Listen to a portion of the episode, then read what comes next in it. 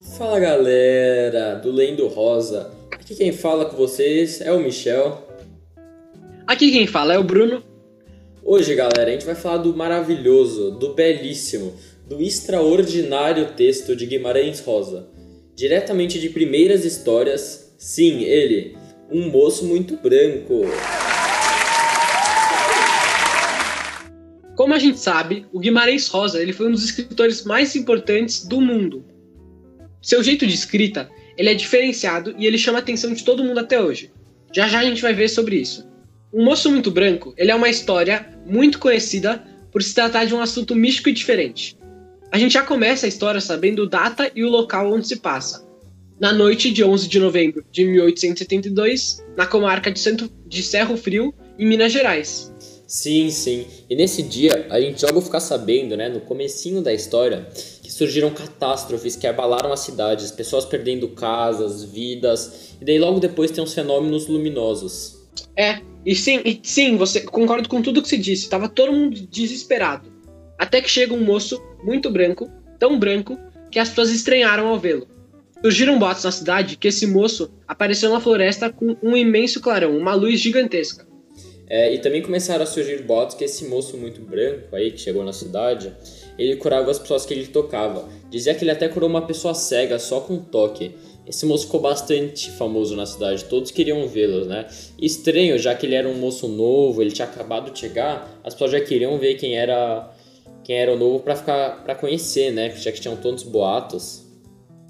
É verdade. E isso aqui a gente vai tocar numa interpretação mais pra frente nesse podcast, que ele foi visto como um Messias. Porque depois de tanta destruição, ele traz luz para todo mundo.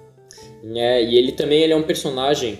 Tinha um personagem né, na história que se chamava Duarte Dias. Ele era pai de Viviane. Esse Duarte Dias, ele, ele não gostava do moço muito branco. Ele deixava isso bem explícito, ele não gostava. E essa Viviane, que era a filha dele, ela vivia com uma tristeza muito profunda. E quando ela foi ver o moço muito branco, o moço tocou nela e toda essa tristeza foi curada. Sim, e na missa da dedicação de Nossa Senhora das Neves e Vigília da Transfiguração, que é o nome dessa missa, o Duarte Dias entra chorando, implorando pelo perdão do moço muito branco, porque ele percebeu que a filha dele foi curada. É. Agora vamos falar sobre o narrador.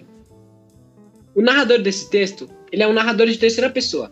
Um exemplo disso é um, um trecho que a gente vai pegar agora do texto. Por arte de qual prodígio?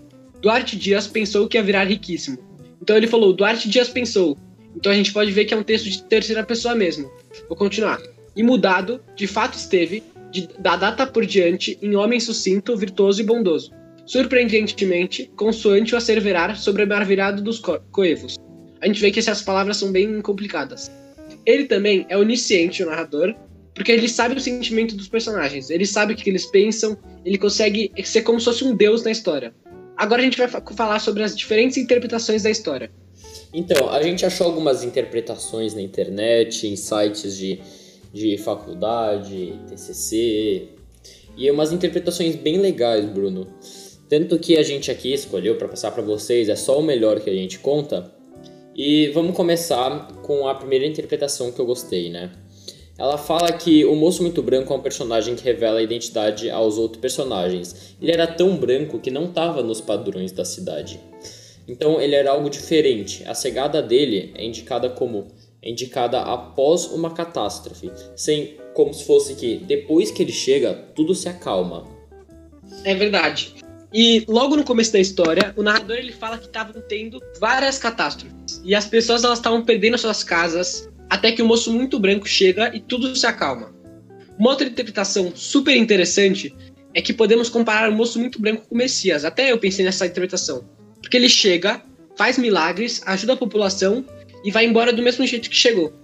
Nossa, legal que você tocou é, nesse assunto, Bruno, porque tratar Messias ou fé em um livro, principalmente na escala de Guimarães Rosa, super famoso, é, é, bem difícil, porque tem diferentes religiões que vão ler e pessoas concordarem e discordarem. Mas nesse texto ele conseguiu tratar esse assunto de Messias e de fé de um jeito muito tranquilo, como, como se fosse de todas as religiões.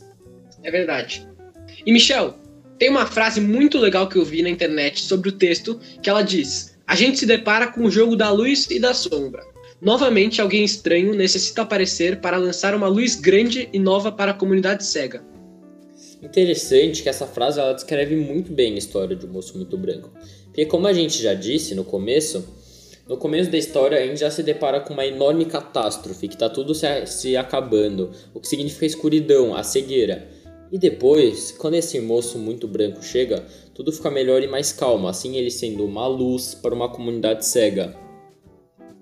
É verdade. Vamos falar agora um pouco, Brunoro, sobre o jeito que Guimarães Rosa escreveu, né? Ele já tem o, o seu jeitinho diferente. E, e, nessa vez, nessa história, ele não economizou, ele não economizou essa sabedoria, esse jeito dele, né? De criar as é. palavras. Então, logo no começo, a gente já se deparou com algumas palavras diferentes. Algumas que até eu e Michel a gente teve uma certa dificuldade para entender. Por exemplo, solevados e astroso. Nesse caso, essas palavras significam em ordem erguer e desventurado. Legal, Bruno, mas eu tô me perguntando aqui, eu imagino aí que os ouvintes, nossos queridos ouvintes, devem estar se perguntando também, que ele cria essas palavras, né? Que ele faz questão de criar palavras diferentes e novas. Então, é uma boa pergunta e tem várias explicações. Entre elas, a gente pode ver causar estranhamento, tipo, o leitor ele, ele fica estranho, ele fica estranhando essas palavras é totalmente diferentes do, do cotidiano dele. É, também é para causar reflexão no leitor. Então o leitor ele vai ler aquela, aquela história e ele vai lembrar daquela história por tipo cinco anos só pela, pela força que ele teve que fazer para entender as palavras, porque ele teve que fazer uma pesquisa, ele teve que refletir sobre tudo. E a partir do momento que ele usa essas palavras, ele espera que você seja um leitor mais atento e reflexivo. Sim, legal jeito. A gente também a gente lembra mais da história, né? Porque é algo tão diferente do que a gente está acostumado.